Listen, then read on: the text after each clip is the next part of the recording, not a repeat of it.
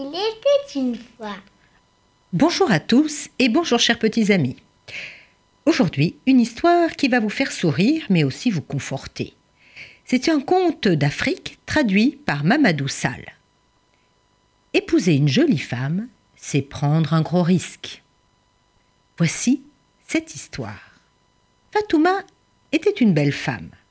On aurait dit une perle, un diamant craché par Dieu en personne. Elle habitait avec son mari Moussa dans une petite cabane située dans la forêt, non loin du village Kermour. Moussa était un grand chasseur, et en ce temps-là, toute la région faisait partie du royaume de Bourdolé, un roi tout-puissant. Un jour, le roi Bourdolé, qui se promenait sur son cheval, aperçut Fatouma, habillée d'une robe en soie. Et elle était coiffée aussi d'un joli foulard assorti. Elle était assise sur le seuil de la porte de sa cabane et préparait du couscous pour le repas du soir. Son mari était encore à la chasse. Le roi, devant une telle beauté, manqua de tomber de son cheval. Ses courtisans l'aidèrent même à continuer son chemin, tellement il était interloqué. À cette époque, le royaume était en guerre contre euh, le pays voisin. Le lendemain, le roi Bourdolé trouva une ruse pour éloigner le mari. Il l'envoya au front. Et tous les jours qui suivirent, le roi passa à voir Fatouma et lui apporta des cadeaux. Tous les jours un cadeau. Et une nuit, il alla voir Fatouma dans sa cabane et lui dit Fatouma, je suis follement amoureux de toi. Je veux que tu sois ma femme maintenant, et si ton mari ne revient pas, je te prendrai officiellement comme seconde épouse. Tu vivras dans mon palais et tu seras ma reine favorite. Fatouma resta toute pâle, calme, et répondit Sire, vous avez le droit de vie et de mort sur tous dans votre royaume, et y compris sur moi, bien sûr. Vous êtes le roi, et je ne peux pas résister à vos commandements. Mais si vous me demandez mon avis, eh bien, voilà ce que je voudrais vous dire.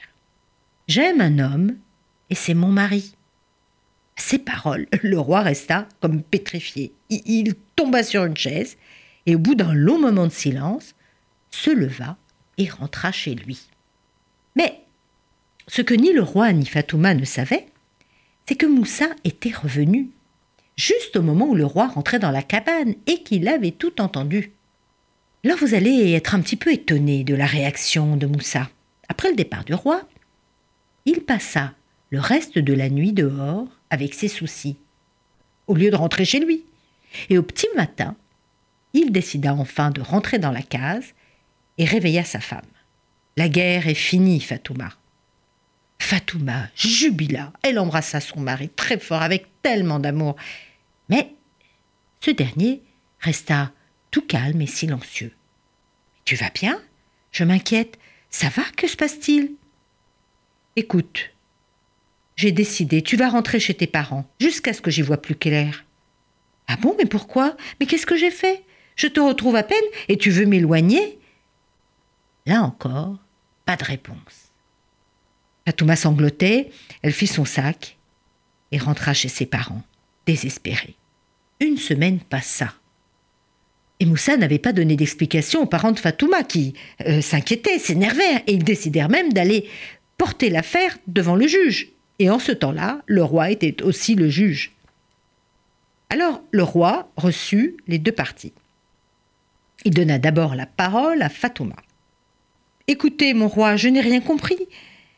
Mon mari est parti au front, j'étais contente et pressée de le voir rentrer, mais le jour où il est arrivé, il m'a dit de partir chez mes parents. Et elle sanglota, désespérée. Alors le roi juge se tourna vers Moussa. Qu'as-tu à répondre, Moussa? Tu n'aimes plus cette femme?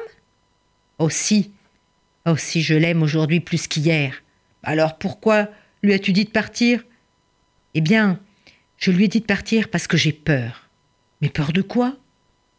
Les notables présents lui demandèrent de, de répondre. Eh bien, peur de quoi? Alors, tu as peur de quoi? Moussa continua. Une nuit, j'ai vu les traces d'un lion dans ma maison. Et comme je n'ai pas la force de protéger ma femme, ni de me protéger, je lui ai demandé de partir chez ses parents. Fatouma resta interloquée. Les nobles présents furent une nouvelle fois muets. Le roi resta longtemps silencieux. Et puis il dit à Moussa Est-ce que tu as remarqué des dégâts après le passage du lion? Moussa répondit avec gravité Non, rien. Alors le roi décréta Retournez chez vous, tous les deux. Le lion ne viendra plus vous déranger. Alors vous avez compris que l'amour est plus fort que tout.